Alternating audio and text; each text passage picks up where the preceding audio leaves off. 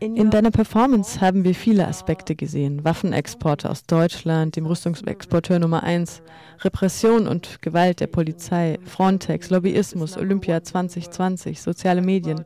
Ich glaube, manche Leute haben nicht verstanden, dass deine Arbeit ein assoziativer und emotionaler Prozess ist.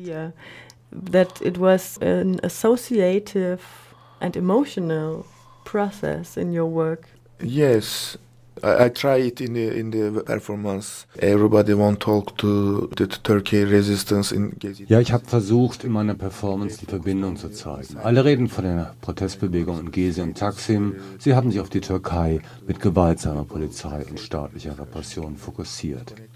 Bei der Podiumsdiskussion am Samstag habe ich gesagt, die globale Wirtschaft spielt dabei auch eine Rolle. Weil die Türkei ja nicht alleine entschieden hat, am globalen Markt mitzumischen. Sie braucht internationale Unternehmen als Freunde, die sie nach Istanbul einlädt.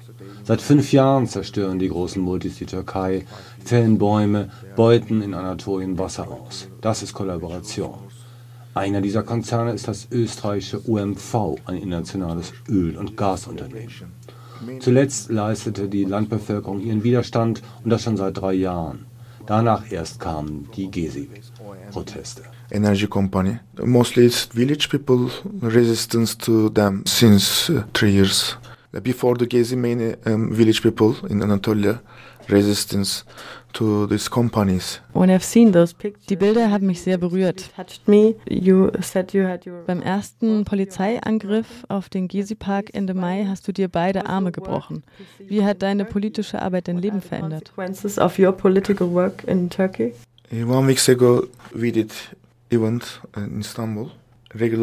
Vor einer Woche haben wir ein Event in Istanbul gestartet. Ich mache das regelmäßig seit sieben Jahren und das war bereits die 31. Veranstaltung. Viele der bekanntesten Musik- und Videokünstler haben mitgemacht. Einer der Menschen, der in Ankara get- getötet wurde, sie haben eine Bibliothek für ihn angelegt und gesagt, sie bräuchten Hilfe mit den Büchern und andere Sachen. An jedem Abend also hatten wir eine Soli-Veranstaltung für die Bibliothek. Wir waren zehn Künstler und haben Geld gesammelt und sie damit unterstützt. Das sind kleine Sachen, aber wir tun, was wir können. for this event and we give to them. This is very small things, of course, but we, we are trying what we can do. Ich frage mich, was das für Filmszenen sind, die du verwendet hast. Da waren ja auch viele Kampfszenen dabei. Fighting scenes. I liked this uh, fighting. Uh, Ja, ich mag diese Kampfszenen, das ist für mich ein Zeichen von Widerstand. Einer hat mich das gleiche gefragt, warum verwendest du die? In dem Moment habe ich eine Videoszene wiederholt und ich sagte ihm, guck mal. Denn da sieht man, wie ein paar Ärzte kommen und einen Typen, der Meisterheld ist, einen Mikrochip in die Haut einpflanzen. Aber seine Reaktion ist, mit den Ärzten zu kämpfen. Er sagt, wir sind keine Tiere und keine Versuchskaninchen. Klar, sowas sollte man nicht auch mit Tieren machen, ihnen Mikrochips einpflanzen. Also diese Bilder, die ich in den 70er Jahre Filmen eines türkischen Künstlers gefunden habe und bei meiner Performance verwendet habe, sprechen davon, dass der Typ keine Lust hatte, vors Parlament zu gehen oder sowas. Er wollte eine Reaktion in Echtzeit. Manchmal dauert es zu lange, vors Parlament zu gehen, wenn sie uns einen Chip einpflanzen wollen. Das kann fünf Jahre dauern, bis du eine Antwort bekommst. Manchmal ist es gut, in Echtzeit zu reagieren. chip to, our body or something. Like we are waiting five years to answer. Sometimes it's good reaction the same time. And that Und das passiert auch bei den Protesten? Yes, uh, young people was very fast. Ja, die jungen Leute sind sehr schnell. Das war eines der guten Dinge bei Gezi. Es gab zwei verschiedene Arten der Proteste in der ganzen Welt, nicht nur in der Türkei. Die einen sind eher Pazifisten, wollen der Polizei Blumen überreichen, die anderen wollen Barrikaden bauen und so. Das ist eher oldschool. Diese beiden Lager haben während Gezi zusammengearbeitet. Das war eines der guten Dinge. Manche jungen Leute wussten vielleicht nicht, wie man eine Straßenbarrikade baut. Aber sie haben schnell von denen mit Erfahrung gelernt. Auch sie haben kollaboriert und das ist gut.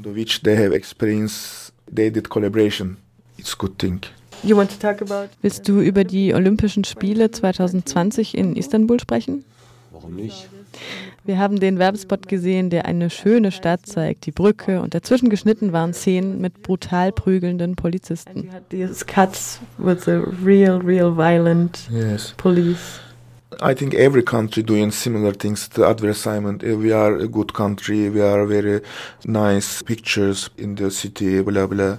Also ich glaube, das macht jedes Land in seiner Selbstdarstellung nach außen. Wir sind ein tolles Land, es ist so schön bei uns, wir zeigen tolle Bilder, bla bla bla bla bla. Unsere Stadt ist so toll zum Leben, kommt bitte alle her, aber natürlich zeigen sie nicht das wahre Leben. Also habe ich diesen Werbespot abgewandelt und Polizeigewalt auf den Straßen gezeigt.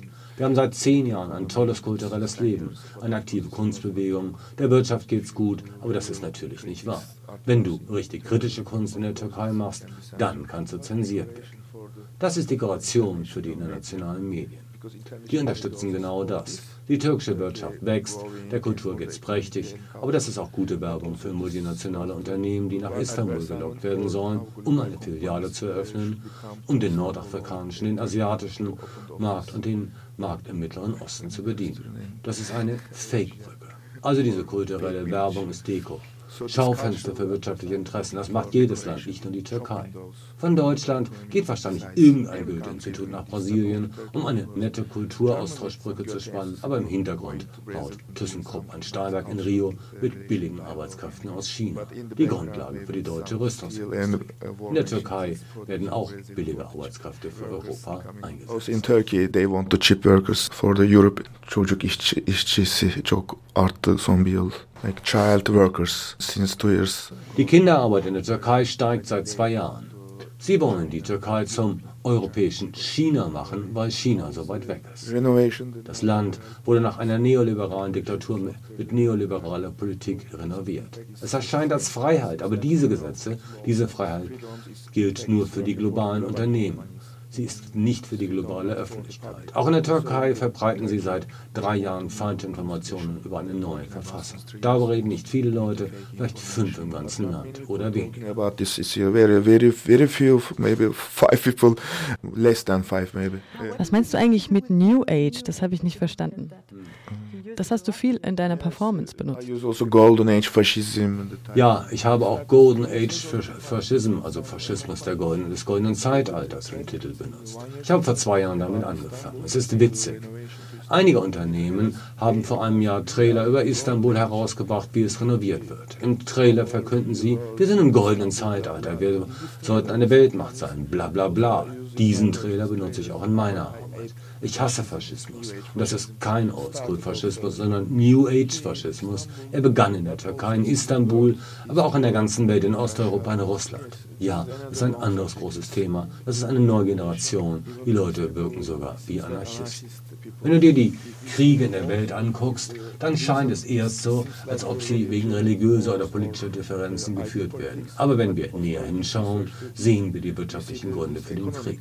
Das ist Deko, Schaufenster, politische Ideologie, Nationalismus und Religion als Vorwand für einen Krieg um wirtschaftliche Macht. Ich glaube, in den nächsten Jahren werden Menschen für diese neuen Kriege produziert.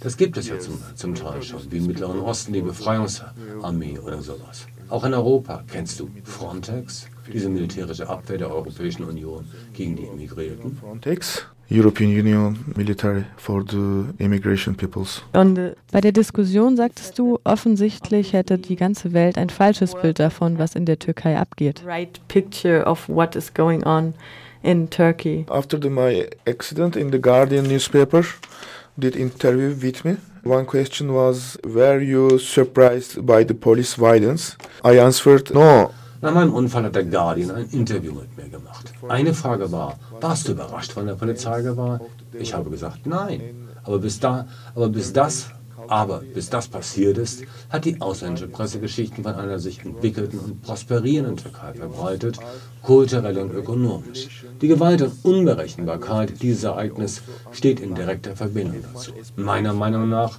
sollte dies genau betont werden wie Polizeigewalt. Ja, ein Teil des Exotismus, denn seit die Medien äh, äh, seit zehn Jahren verbreiten, uns geht's gut, du sollst herkommen, ganz toll, toll, toll. Vielleicht solltest du ein kleines Unternehmen hier in der Türkei gründen. Die Großen kamen bereits vor 50 Jahren, die sind schon da. Aber so ein mittelgroßes Unternehmen kannst du dort gründen. Es ist toll, dort zu arbeiten, exotisch am Bosporus gelegen. Da kannst du deine Ware im Mittleren Osten, in Nordafrika, in Asien absetzen. Aber dann, mit den Gezi-Protesten, hat sich der Diskurs ganz schnell geändert. Davor war er sehr positiv, vor allem die ausländischen Medien, Deutschland auch, lagen bei der Türkei falsch. Und dann plötzlich, sorry, wir haben uns geirrt.